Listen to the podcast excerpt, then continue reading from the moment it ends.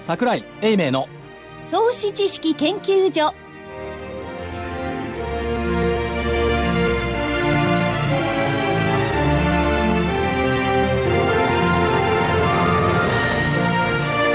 皆さんこんにちはこんにちは桜井英明の投資知識研究所のお時間でございます本日もスタジオには桜井所長を桜井でございますスタジオがいかに暖かいかというのを実感しながら放送しております静出かな張してるとね静かな出だしですね今今日なはんねで日なんとなく気品を感じますね気品言葉だけそして正木隊長ですまさきですこんににちはよろしくお願いします福井主任研究員福井ですこんにちはそして金内彩子でお送りいたしますよろしくお願いいたしますお願いしますちょっと落ち着いてきましたか桜井さんマなーんケかッ落トち着くとつまんないっつうのもあるんですけどねええいいですよもうあんないやいや株屋根性っつうのは、はい動いてるとこうなんつうのこう戦闘的になるんですけど止まってるとねデレッとダしたメんですかだからまあにゃんにゃんにゃんの猫の日も過ぎましたけども、はい猫と一緒で動いてるものはじゃれたがるんだけど動かないと全く無視するっていうねでこれあの木曜日の収録で放送は金曜日ですけどねそうですよまだわかりませんけ金曜どはい日経期の見そう通わし、かんないんですよ日経期の見通し当たると当たったのか外れたのかってこういうご指摘でございそまうすかそうで長いねすその質問でございます木曜日は1万6140円で終わっておりました。はい、えー、先週の見通し加減は1万6000飛び17円でしたからはい入ってんじゃん入ってますよ、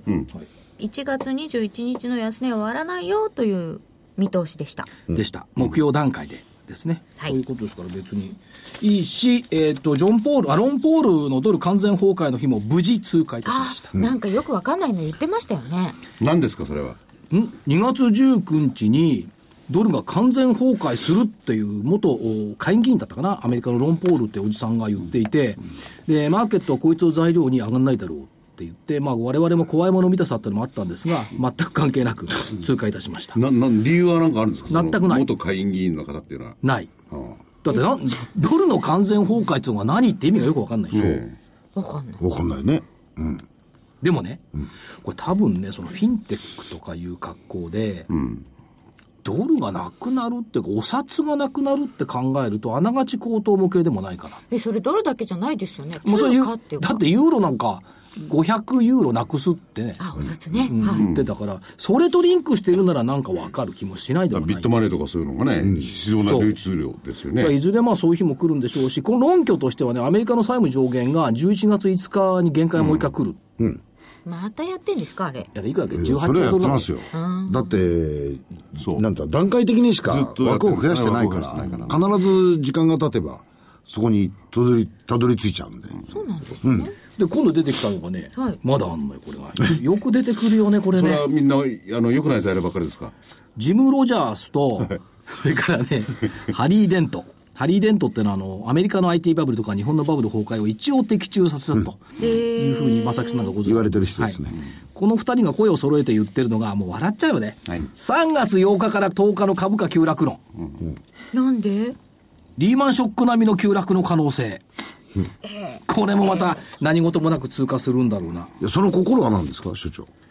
?3 月8日から10日ってた随だ、分ね。単にそのた日だが何危ないっつってまるあ3だけ月と5月には急落するんじゃないかって言ってるんですけども、これポジショントークじゃないかと思うんですけど ね。でも、ジューロジャースさんなんてのは日本株売りだ日本株売りだずっと言ってますからねでね、この間にあるのが、えっとね、え3月9日水曜日、世界は皆既日食にあって、新月っていうね。それだけいや、それしかないの。だって、えっ、と、一応7日の月曜日が玄ちゃんの言うポイントの日で、10日の木曜日が ECB 理事会。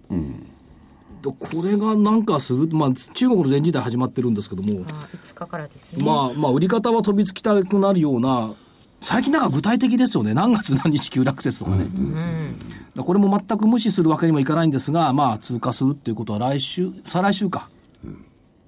人々、まあ、投資家も含めて全世界的かどうかわかんないけれどいろいろ恐怖がこう芽生えるというか大きくなってくるとこういうのは流行りますよねやりますねねだまたそう言うんですけど、まあ、それからリーマンショックの頃と2008年と今の経線が似てる、あそうそう、こていれうはねね似てる。それは、まあ、確かに言われりゃ似てる、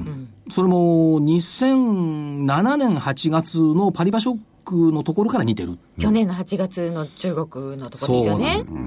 そしたら何ですか今年の9月の13日ぐらいに、どこなんか来るのいやんかで来もないあの別にそういうものにこう増幅させるってわけじゃないけどアメリカの方のジャンク債務を含めた金利の動きがちょっとね嫌な感じがするんですよ、ね、あでもねジャンクここまでは来ないでしょうけどハね、イイールド債少し買いが入ってんだって。まあ、あの、ある程度のところまである程度までもう多少はねで、まして、金利がこういうふうに、あの、市中金利が安くなるでしょ。そうですよね。そうすると、やはりお金の流れそうとしては、やっぱそういうところに行きますよね。多少リスクを取っても、高いクーポン取りたいっていう。市中金利で面白かったのは、木曜の日経、はい。ポジションっていうところで記者が書いてたんですけども、マイナス金利でも運用益が出る。その心は、通貨スワップを使うと、ああ。そうですね。これね、あの、さりげなく書いてるんだけど、これ結構大きいっすよ。これ通貨スワップを使うってどういうことなんですか具体的には。ドル円を、きまあドル円でもユーロ円でもいい、ドル、まあ他、異国通貨を、期間をさ定めて交換すると、はいと、強い方から弱い方へ、ポイントがつくから、金利上せ上乗せ、金利つうか、まあ、おポイントが上上乗せになる。スワッ上プポイ乗ントせがいいになっちゃう。そう。で、背景としては、アメリカの昨年12月に金利を上げたから、ドル欲しい人増えてるんですよね、今ね。だあから、そうそうそう。だから、ドル欲しいっていうのが出てきてるんですよ。そうすると今、今ね、逆に、まあ、結論からいくとね、日本国債に投資すると利回りが、スワップポイントが乗っけると、年1.5から2.5%ほどのプラスになっちゃう。うん。そうですか。そそうなれのはちゃんと運用できるじゃないですか。それでいきます。だから、国債金利下がってるじゃない。今日いくらまでマイナス0.055までとか、昨日。また深掘りしました。だから我々みい。たいに実際にお金をあのイメージしながら、これでもって物を買ってどうのっていう人たちにはなかなか分かりにくい世界なんですよ。そうなっちゃいま金融したね。工学っていうその数字の中でもって動いてる人たちがこういうものを使ってるわけですから。でもあるそういうのっていうのは大概あのリスクが非常に高いんです よねそうですね。だからこれ結局アメリカの金利高いから、円に、円に変える人が少なくなって、で、このポイントが上になっちゃってるってことでしょ。で、上乗せ金利1%以上あるって言うんだから、そんなにあこれ、どうなんですかマイナス1%までいっても日本国債買って、マイナスにならない。 需給関係のところですからね。逆に言え実態ばは違うんだけど、実態は違うんですよ。そうなっちゃってるんですよ。で、そうなってくると、マイナス金利のキャパが拡大すると、ドル売り円買いの動きっていうのが強まるじゃない。ということは、だから、円高になっちゃう。なりますね。背景にもなっている。っていうのはいいんですけど、それはまあ目先の話じゃないもっと恐ろしいのは、あの、海外勢が日本国債の保有比率高めてる。はい。る。あ、そうそう、はい上がってましたね。ですでね、国内の機関投資家がまあほとんど、こう甘い所有者が国債って大半だったのが、あんまりって。え、はい物にあんまりス物イにートじゃないよ、甘いね。物言わぬ。だから、そうすると政府の債務権なんかはっきり言ってどうでもよかったわけです。国内がみんな消化してるから。はいはいところがこれ外圧になってくると、なんつうの、新興国とか欧米諸国と一緒のようになってくるから、これもの言うようになってきたらとんでもない話ですよね。だからそれ朝日新聞ですけどね黒田さんがインタビューに応じてるんですよ、はいですね黒田さんがね脅しのように言ってましたよね、ね要するにあなんでのえ国債あの債務うー規律、えー財政規律これがちょっと悪くなると一挙にその国債売りにつながるんじゃないかそうするそうなとの金利が上がって危ないですよそれがね、だからそこをね、そうそれはね十分にねいや、こう市場はね、多分そこを見ないといけないと思うんですよね。まあ、日経なんかのコメントだったら、将来の債券市場の金利乱高下程度で書いてあるんで、そんな甘いもんじゃないと思うんですよね。だから今までね日本国内は97%ぐらいです国債ね、それがちょっとでもこう増えれば結構動きますよね数パーセントだからねこので国も債っていうの黒田は。さんとか財務省とかはそれでその論で消費税上げないとなんですよね。そうでしょうねねそれに引き換え安倍さんは今度はあのリーマンショックからちょっとなんか世界経済のな意激識で動すか、激動とか萎縮とかね。なんなんですかそれ上がはってきましたねいや、だけど、これがね、日本株売りの一つの原因の背景だろうなと。ねえ、財政規律。違う、ここの、あのー日本国債に対する外国人買いが増えてきて、これがいつか売りに転じたときは、その時の方が経済ぶっ壊れますよ。ね、そうしたらなんかあのアメリカってたやっぱ大国ですね、中国と日本がこれだけ持ってて怖くもなんともないのかな 昨日あたりだって、あの、あれですよ。何でしたっけ、あの、ヒラリーさんが言ってた言っじゃてないまでしすたか。ね。日中をね、為替を。為替介い入や、うんそれはね、ドルが基軸通貨である限り、ドルが人質なんだから、あの人たちは。それは関係ないよね。もう関係ないですこよれ、ねユーロが基軸になってごらん。もう大変よ、アメリカなんか。でもアメリカだって、まあ、ここに来て多少は、あー製造業の方はうるさくないのかもしれないけど、もともと業績が悪いですから。で、またこれ、あのードル安、ドル高に行けばね、またそれ出てきますよい。や、それとやっぱり選挙控えてますから、やっぱりそのドルの、あのードルどっぽ高みたいなところっていうのは、むしろ受け入れがたい国内事情もあるんでしょうね。そうですよね。リップサービスしますそよね。れは企業じゃない。企業。個人はね、強いドルなんだよ。相変わらず。ここのギャップはあるんだよ。ありますね。で、個人にしてみれば、別にあのちゅうか関係ないしね。関係ないですよドルあの人たちそうそう、為ドルの替強さ読まないんですよ、いニやュまーあスだってで。、だって、だってよく見に行かないじゃんらもんドルだから。でしだっょて全ては自国内で全部完結そうそうなんですよね。だっていまだに聞いてごらん。日本どこって聞いたら分かんないからね本当に。そうですよ。中国のどこにあるか、なんてこういう話です。そう。そこ中国語にならない。そうい英や語いや、でこれ英語だから。外国英語か。ほん、でも本当にね、初めて日本人と会ったって言われた時はショックだったもん。あへえ。あもうだけどかなり前ですよ、主張があったのあ、そうか。そうですあね。の、アーカンソーとかありましてね、あの、クリントン元大統領、そこから就任式をアーカンソーでやったんですよ。はいいや言ってみれば、アメリカの田舎ですよ。田舎ですねそこに行って、僕、こうこういう顔してるで。で、日本から来たって。そう日本とどこだ、いきなり日本とどこですよ。そう。あ、同じ頃。92年だもん、僕言われたの。92年に言われたの、僕がいたオクラホマ。あああの時そはこも結構。初めて日本人っていうの見たでぞ。あの時日本はですね、ジャパンアーズナンバーワンとかなんとかって威張ってたんだから。そうですね。いや、威張った後だよ、バブル終わっあ、てそうだ。いいやや、、ほぼ80年代の後半じゃないですか、それが。うん、その後だけにね。だアメリカ今はは、どうなってんでしょうね。何が知名、あの、認知度、日本の認知変わ度。んないと思うよ。そうですだ。ってあの人たち、州の外に出ない人だっているんだから。あの、そうですね。一つの例えですけど、ニューヨークへ遊びに来るんですからね。アメリカの人たちが。そうですよ。この発想っていうのは、こちらから見ていると、ちょっとにわかに信じがたいじゃないですかえ。ー、だって私たちだって修学旅行東京でしたよ。でしょ違うな、普通の人が普通に遊普通びのに来人が遊びに来るんですはい。でもそれとあと、あの、アメリカの新聞なんか見てると、日本の問題っていうのはほぼ出てこないですよ。出てこないですね。やっぱりヨーロッパですよね。うん、そうですね。関係ないもん。関係ないですよね。ヨーロッパのね、あの、イギリスが EU 抜ける云々の話は結構報道されてる、報道されてますね。 6月の23日、期待して待っそてりるゃぜそうでしょう。だって昔戦った相手の国だもん、宗主国だもん。ここの関係よく見ないといけない、実は。そうですねまあ、それはそんな時間もないんで。はいないですよねえー結論から言いますと、えーこれで木曜日は2勝5敗。 2勝5敗。今年に入ってからですね、木曜日まで入れると今日高かったんだよね。そう10 13勝24敗。で、月曜。あ、内容が一番高いと思う、今年。月曜。はい、月曜。他はまあ月曜でしょうね。月曜。他はでしょうね。通常だと、まあ火曜、月曜、火曜、どっちかなんだけど、月曜だな。余計なこと、余計なこと言わなきゃいいのにさ、火曜は弱いんだよ。そう、火曜日弱いんですよ。これね、大昔から弱いグ。ラフが多火い曜は良かったでしたっけうん、昔、私がラジオ日経で実況やっていたのが、2006、7年かな。あの時も火曜弱かったもと。ん。ずっと弱い。で、行きますと、火曜日って。月、だから週明けのニューヨークより安いんだって。月曜、5勝2敗。ぶっちぎり。しかも5連勝。で、火曜、2勝6敗。まあね。水曜、2勝6敗。あれ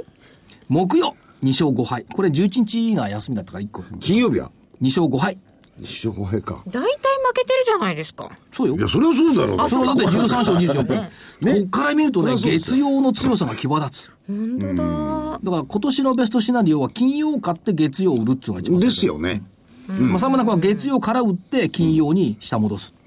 えー、関水木金でゆっくり買ってって月曜に売る。そんなゆっくりやってられます か火曜に下げて、水曜下げてんのに、木曜も下げてんのよ。で、金曜また下げるんだよ我慢できないでしょだから金曜に買って月曜。こういうスピードでいかないとダメ。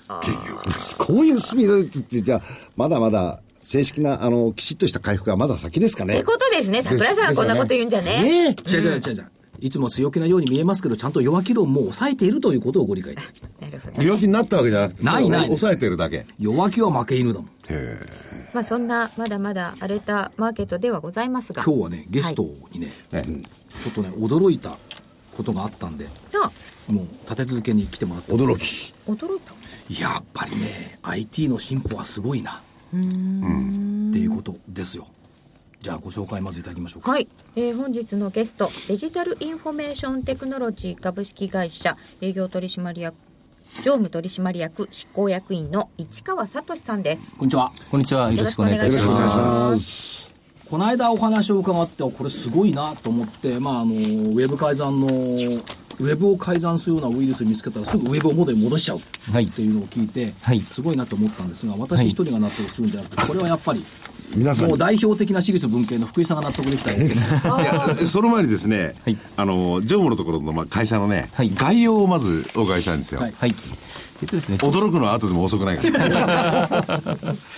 で当社のえー業務内容を簡単に説明させていただきます、えーまず事業セグメントなんですけれども大きく2つに分かれておりまして1つ目がソフトウェアの開発事業あともう1つ目がコンピューターの販売事業となっておりますこのソフトウェア開発事業の中大きく3つに分かれておりまして1つ目がビジネスソリューション事業こちら業務系のシステム開発および運用サポート事業となっております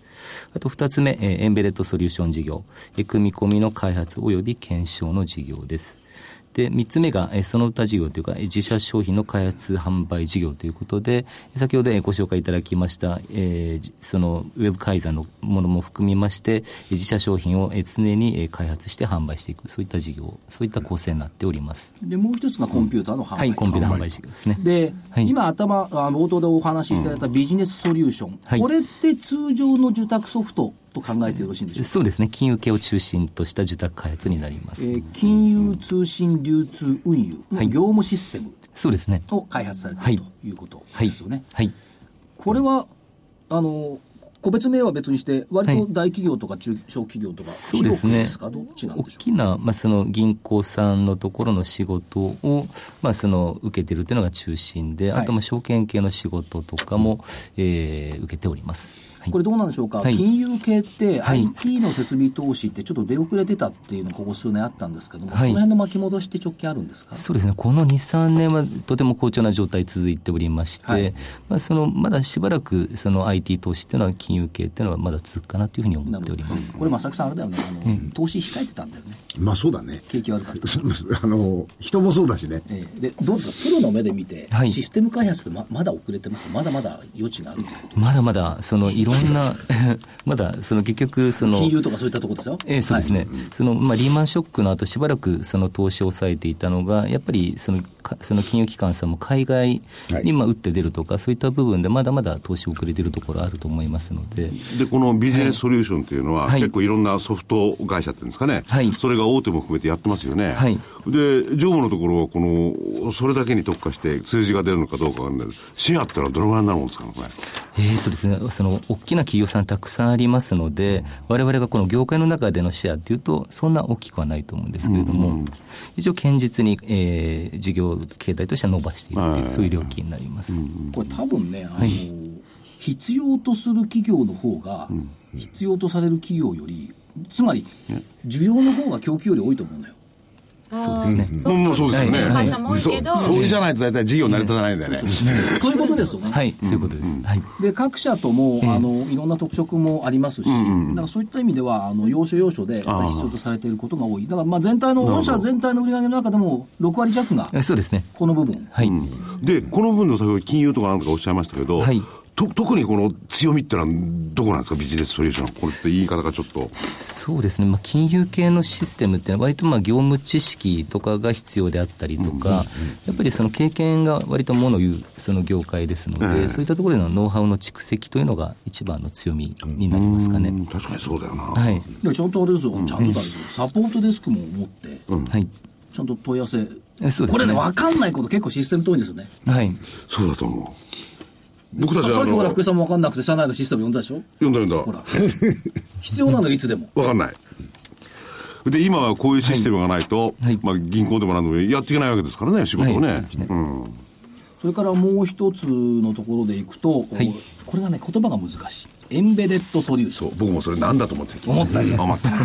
これがね実はエンベデッドって言ってるけど、はいひっくり返すと IoT ですよねまあ、そそうですね。広く言うと。なんだよ、それって。いや、いない。本当に分かってないいやいやもう IoT 最近この、いろんな企業インターがネ。ットオブスティングそうだよ。ね言。われると分分かった気になる分。かった気になるけど、じゃあどうなのよ。うん、そうそう、どうなこれるは、えっと、モバイル機器、それから車に乗っける車載機器、そうですね。それから情報家電機器、はい通信機器っていうことですけども、はいこれ全体のまあ3割ぐらい売り上げますけど、どんな感じで終わりになってるんでしょうか。えーとですね、今までは割とこうモバイル機器の開発っていうのがその大きな割合を占めていたんですけれども、まあ、直近ではまあその車載機器の方に大きく市場をシフトしているというかやはりその日本全体としても家電メーカーさんとかやっぱりそのなかなか海外で勝てていない現状の中で車は割と海外でも勝ててるっていう、そういったところでも車載っていうところが一番この分野では伸びております。で、その車載も、はい一体具体的にど、どんなもんをこうソフトを開発してるんですかいわゆる、まあ、そのカーナビゲーションっていうインフォテインメント系というとカーナビゲーションであるとか、あとはもうちょっとその車のそのこうベアリングというかハンドルをこはうい操作したりする部分の、まあ、大きなメーカーさんというか大きな企業さんの下で仕事させてもらったりとこれ、か。おあの、ハンドルを操作するときに、はいなんかそうソフトがいるんですかねいや、だって、今は、今の車って、IT の塊みたいなもんですだよっ。て右に曲がるときもなんかこう、ハンドル曲げるじゃないええそのときなんかソフトがなんかやってるんですかねあれ。一応こうパワーステみたいな感じでパワーステあこうそのアシストするためにいろんなこうシステそのシステムというかでサポートしてあげるへだってえ。車って今コンピューターよ。そう。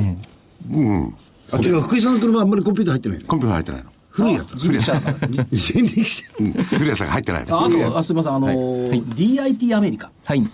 これとの連携ってどんな感じなんですかこちらはですね、そのいろんなその特にそのモバイルの機器とか車載の機器っていうのはその製造された作られた後ってそれがちゃんと動くかどうかっていうのを、まあ、ソフトウェア的に動くかどうかっていうのをちゃんと確認する検証するっていう作業とあとはまあ実際現地に行って、まあ、携帯電話だと、まあ、電波が通じるかとか、カーナビゲーションだと実際に走ってみて、まあ、ちゃんとその動くかどうかそのちゃんとこう目標設定したところにその、まあ、地図で表示されるかとかそういったところを現地で表示その確認をするということで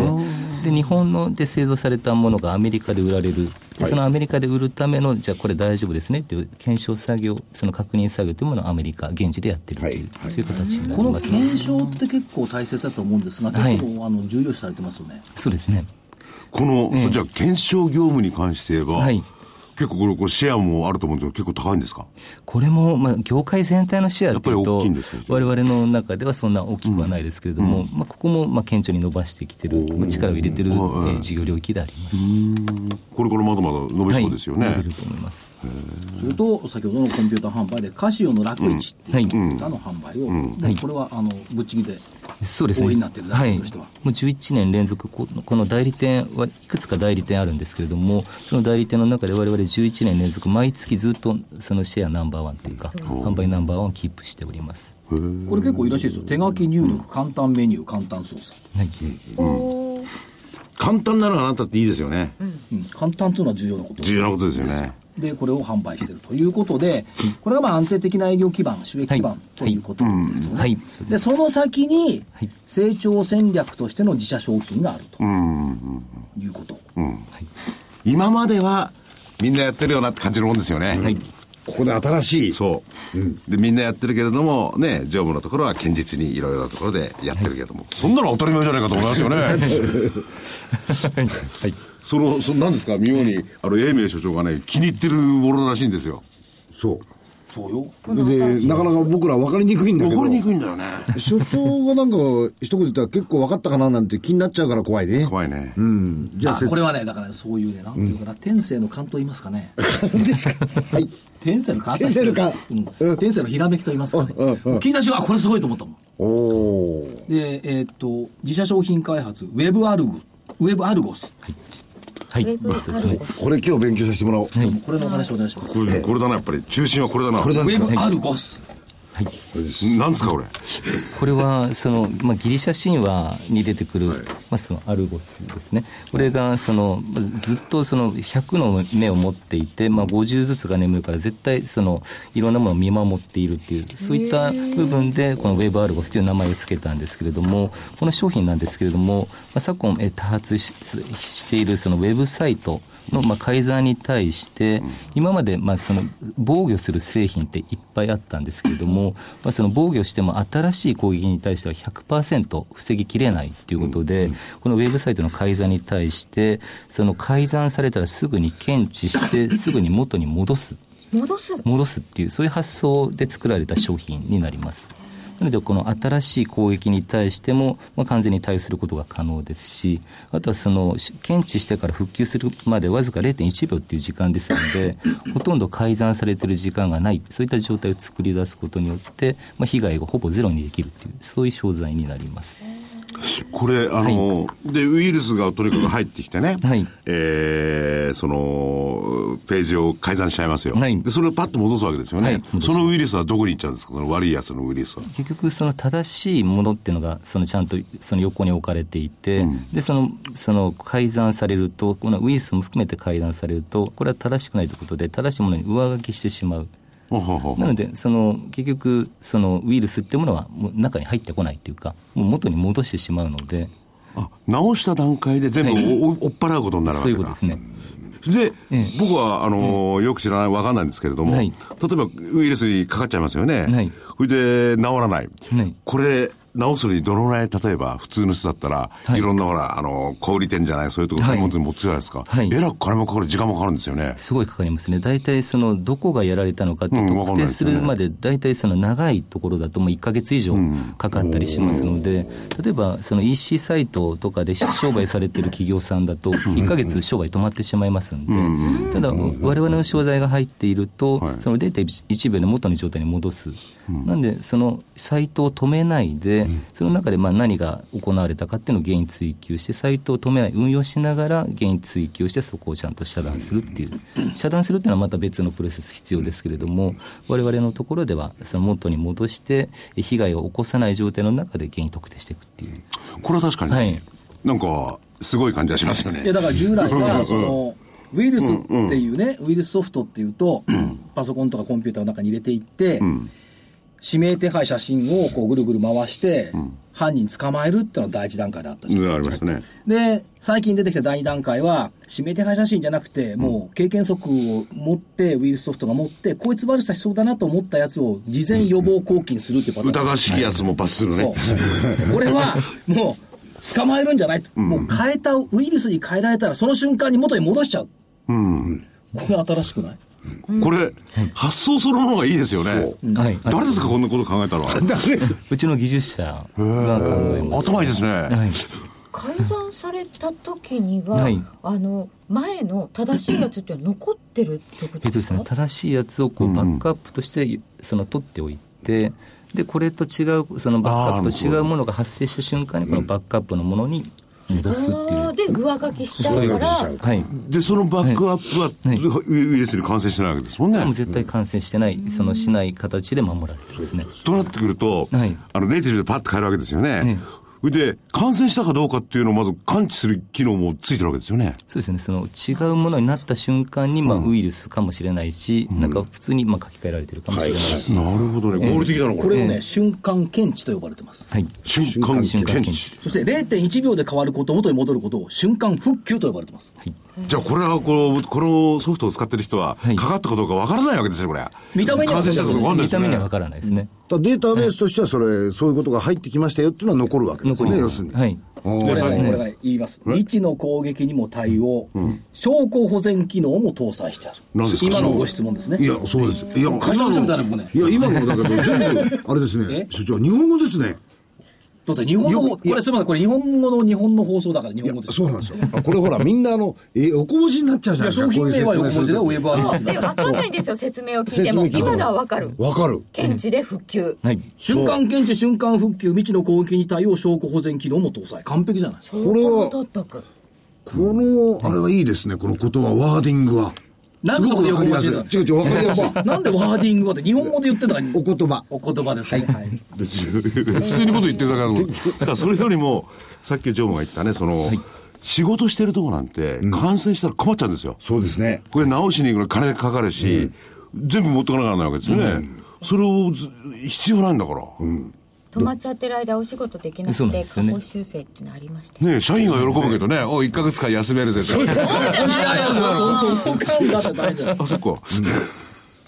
れはね、大変ですよね、これ。あともうもう一つ別のところで、はいあのーアンティフィッシング、フィッシングメールゲートウェイ。はいなんですかこれフィッシングメールに対する、はいそのソフト。これもはい使われてますよね。これはもう10年ほど前にその当社で自社商その自社で開発した商品になりまして、その電子証明書を打ったメールを打つことによって、まあ、フィッシングメールのその被害を防ぐっていうそういったものになるんですけれども、えっとこう金融機関さん中心に、はいまあ、そのだいぶ導入が広がってるっていう、そういう商材になりまね、す。どこどこを語ったメールとか来ちゃうんですよね。はい、そうですね。そういうのももう防ぐようになっているこれあのー今金融機関とおっしゃいましたけど、金融機関の方ってすごくうるさいんですよ。厳密にやられますよね。はいそうですよねあの、利用者に対して。うん。だから、そこのところの基幹的な部分は、それじゃあ、御社の開発品が使われていたんだとそうですね。いう可能性 があると。はい。我々気がつかないで使ってましたけど。はい。そういうことなんですよね。はい、そうですね。で、これね、その、ウェブアルゴス、あるいは今のフィッシングメール対策ソリューションっていうのも、あのーなんていうのかな、えー対策効果って言うんでしょうかね。はい例えばこれを入れてると100%平気だよとか、そういうのあるんですか、データは。えーとですね、その導入いただいた企業さんもいろいろこう防御製品いっぱい入れられてうんるその企業さんが、でもその実際そのうちのウェブアルゴスも入れていただいて、実際その全部防御製品突破されて、でまあウェブアルゴスが最終的にこう元に戻して被害を止めたっていう事例が実際ありますんで。やるじゃないですやっぱかり。来ちゃうんだ。ねえそこまで。ええじゃあ、ウイルス恐るべしじゃあ、俺たちが買ってたいろいろなソフト買わされてんだよね。何だったのかなよくさ、こう、メールなんか来るじゃない。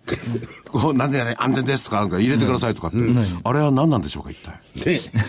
え何なんでしょう。ただまあそうは言ってもこれ利用はみんなあの事業法人とか企業法人とそうかで法すね。人さんですから個人レベルじゃないですもんねはい。なんで個人レベルでやってくれないんですか割とこのそのウェブサイトというか、まあ、ホームページ的なものが中心になりますので、ああそうどうしてもこ作っうて企る業さんが中心になります。福井さんが作ってるコンテンツは、別に。別に。変わってもさ、福井さんが困るだけじゃん。知れてる公が困るじゃない、企業とかさ、役所のものが変わっちゃったら。それはもちろん、そっちの大方が事やっぱりねですよね。うん役所とか守っといてほしいですよね。絶対必要ですよいや、ね。本当にね、政府系なんかでもよくそういう事件が起きたりなんかしますけどはいそうねで。すねだから IoT っ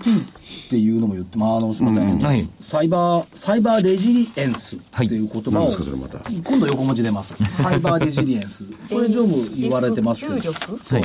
そうですね。こう回復力、復元力。はい。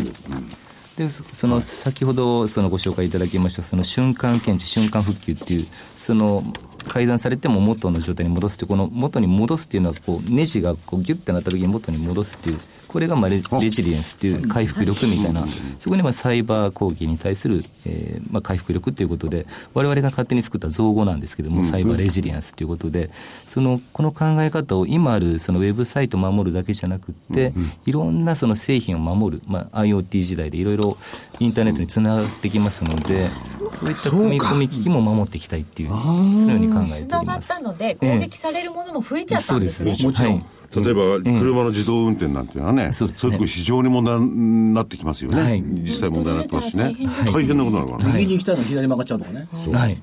ということは IoT の中でも、このソフト、必要になってくるっていう。そういうことですよね。はいはい。うん、これいろんなものが増えれば増えるほどうんそうですね元に戻す復旧力、はい復元力っていうのがすごく大事になってくると、はいおーだから普通に考えるとそのサイバー攻撃っていうのはその金銭目的の脅迫だとかカード情報の詐欺だとか、まあ、お金の詐欺だとかそういうのに言っちゃうんですよフィッシングメールとか、それよりこれこっからもさらにもっと進んだものが多分出てくるということを考えると復元って重要ですよね、復元重要ですよ。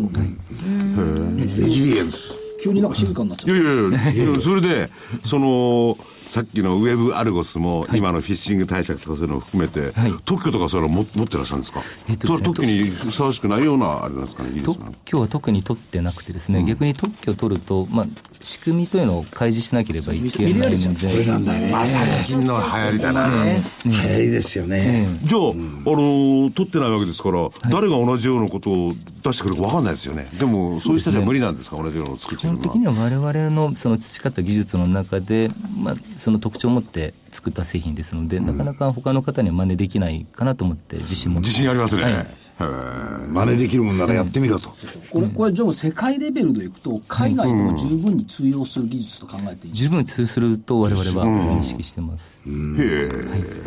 だから IoT にも使えるし、海外にも使えるし、っていう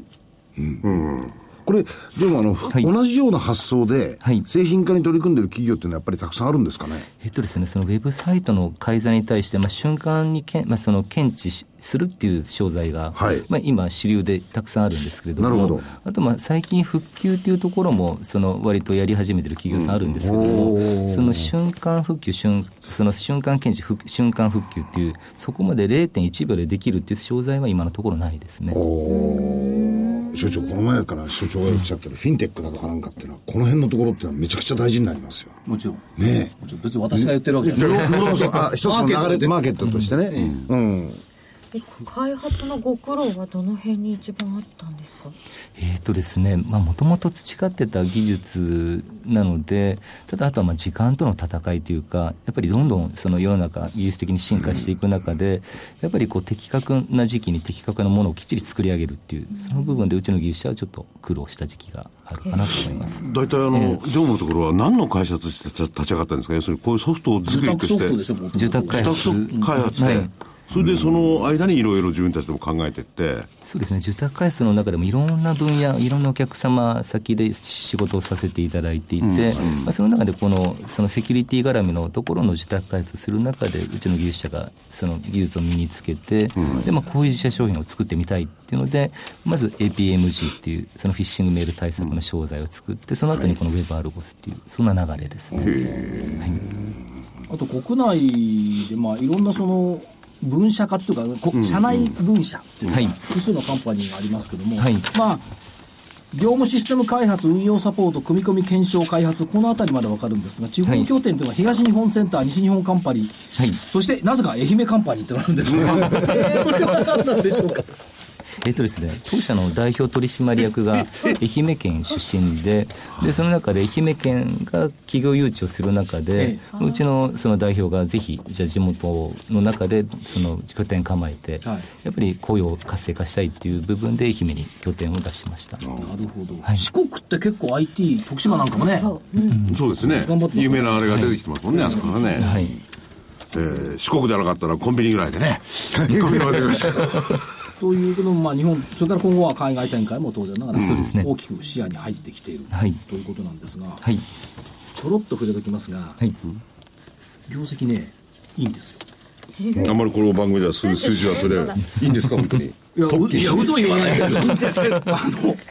報告されてる資料に基づいてとか、通常の資料でいくとね、6月決算なんですけども、えっと、12月で第二四半期、中間期終わったんですが、売上高が46億円、13.3%言増って。ますね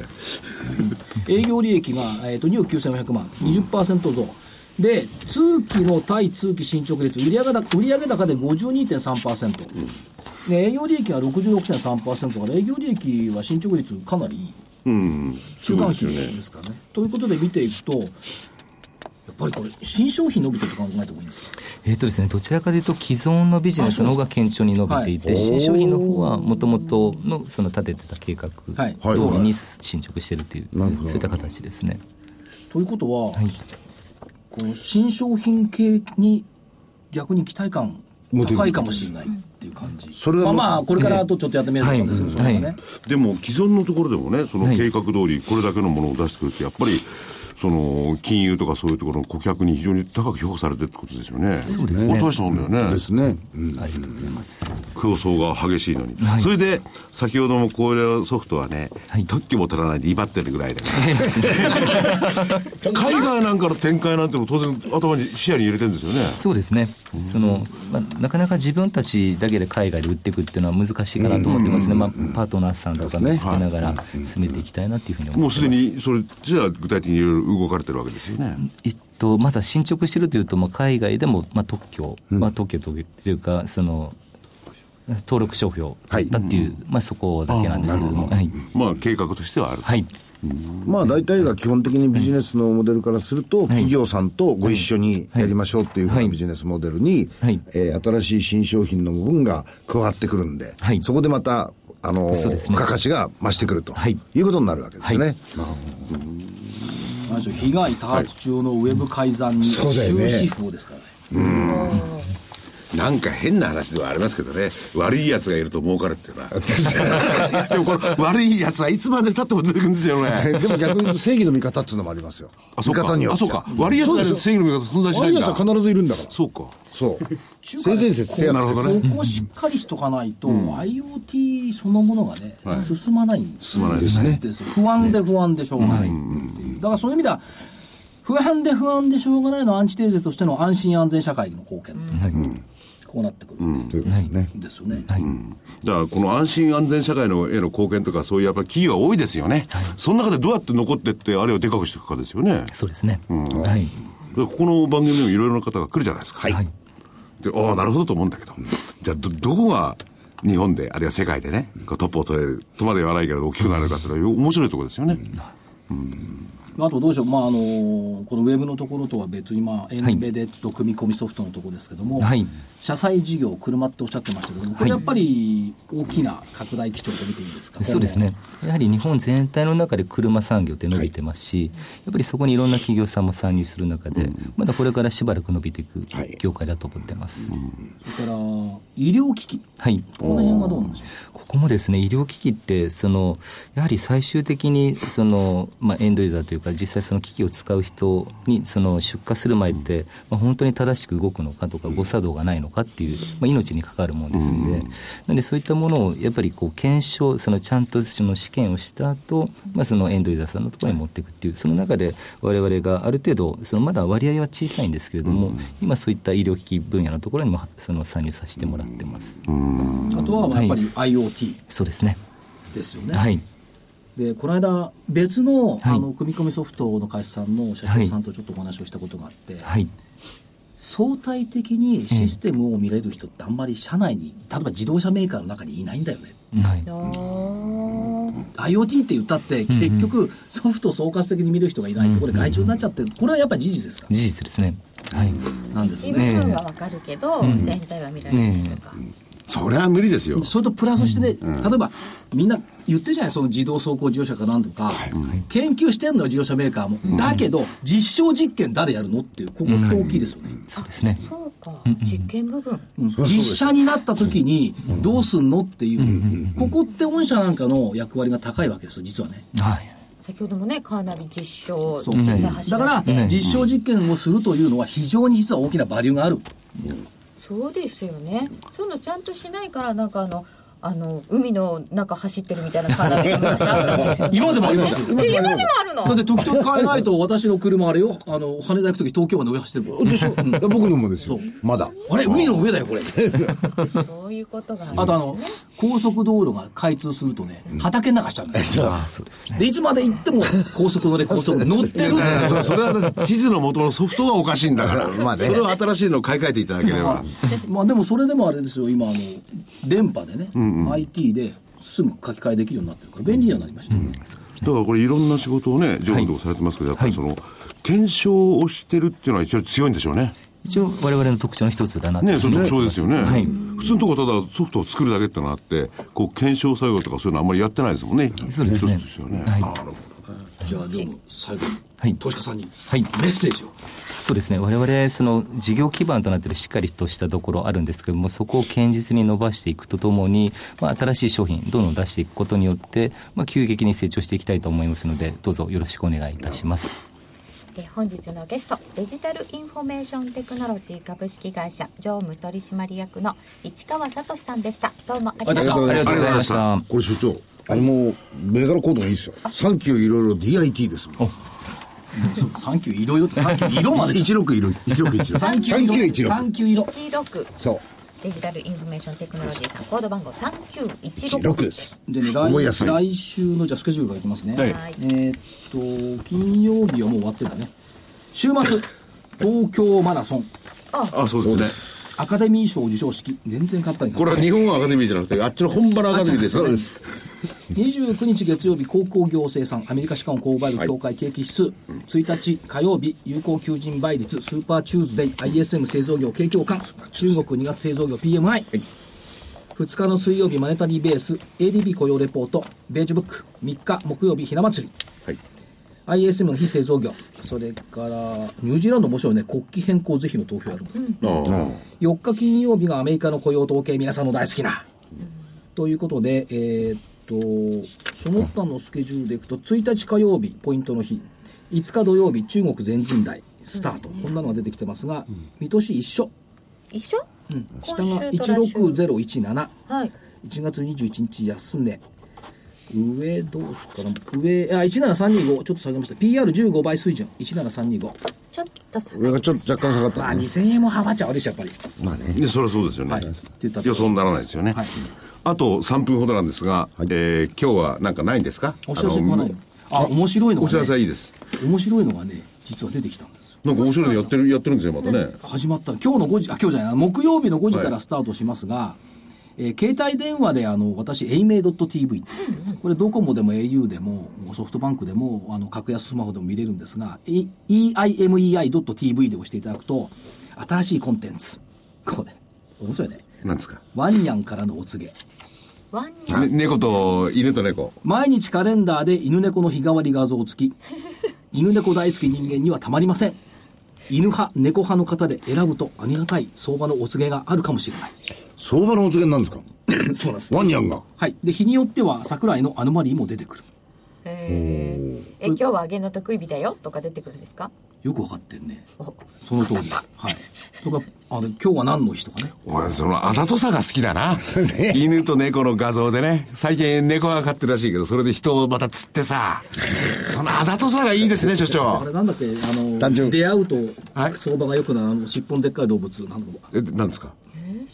尻尾のでっかいハクビシンハクビシン、ハクビシン。ハクビシンもいればいいの にね。いやでもそれはこのワンニャンなんですかお告げうんこれはあのえっとね、1ヶ月間無料。無料ということですそう所所長がいろいろ今日とか書いてくれるんですか今日はどうなるとかそういうのもう一応、だから今日は何の日つなのあの出しました。何の日と何の日だったら別にいいじでゃもないそですかれ所長夕方でしょで、今日はあの、高いとかね。夕方あそうでしそうょ書いてくれるんだ夕方でしょ夕方。夕方明日のっていうのは出ないの出ない。犬と猫が出てくるんだ。いいじゃん、みんな犬派なんだから。それ。明一応まあ見てみてください。1今ヶ月間無料だから。どのキャリアでも見られる。格安スマホでも見られる。日はこうだったって言ったって聞いてもしょうがないよあ今日の見通しはあの、ストックウェザーっていうあはいはいところで、先週から始めてるよ、前だこれひどいのよ。あそうニューヨークと、はい今日の見通しを朝書くでしょ、携帯で。うん大変だで、前場の馬鏡を書くでしょ。はい引き跡の馬鏡を書くのよ。はいすごい労働なの。ずーっと書いてるで僕はいつもね揶揄するようなこと言いましたけどね所所長はこれにね結構ね力を注いでますからねですね相当お告げはないよね。ワンニャンからのおお告げ。告げお告げだってお告げですよですワンの方が当たったらどうするんですかどうしてなんでえ人より はいだって昔に競馬で当たる犬か馬かそなうかったじゃん。猿まかし。たよ彼氏さんはいそれってこの番組のことを心配していただいてんでしょうかちょっとね大丈夫。ワンニャンには勝つ。かつぜひあの1ヶ月間は損も何もさせませんのでぜひ皆さん アクセスしていただいてその後は、えー、あくまでもご自身の判断判断でそうですよね自身の判断まあでもあれでしょう、夕方、犬とか猫とか、ハクビシンとか見ると、潤いがあっていいんじゃないや心がね安らぐねっぱね、相場はね、潤いが必要なんですよ。必要ですよ何もな昔いと話も潤いですよ昔ね話あるよ。で今日もう時間ないですから、時間ないですよはこの昔話は非常に評判が良くてですね、CD で発売しないか。じゃあ、買ってくださいって言おうと思ってるんですけどね。お知らせはそうだ、3月5日に東京証券会館で IR やる予定でおりますんで。一つ私もお知らせいいですかあどうぞどうぞ3はいあ月と22日に、えー、ショーケース TV、はい赤坂見附のところで、えー、桜井所長においでいただいて企業研究会をやりますので、えー IFA 協会のホームページからぜひおも、えーお申し込みくだまさいだ席あるのね。まだ大丈夫です、よろしくお願いします IFA 協会のホームページを3月22開けばいいですよねそうです、日本 IFA 協会ですねそうです、ぜひそちらからお申し込みくださいそれでは皆さんまた来週さようなら失礼し失ま礼すし。ます失礼します。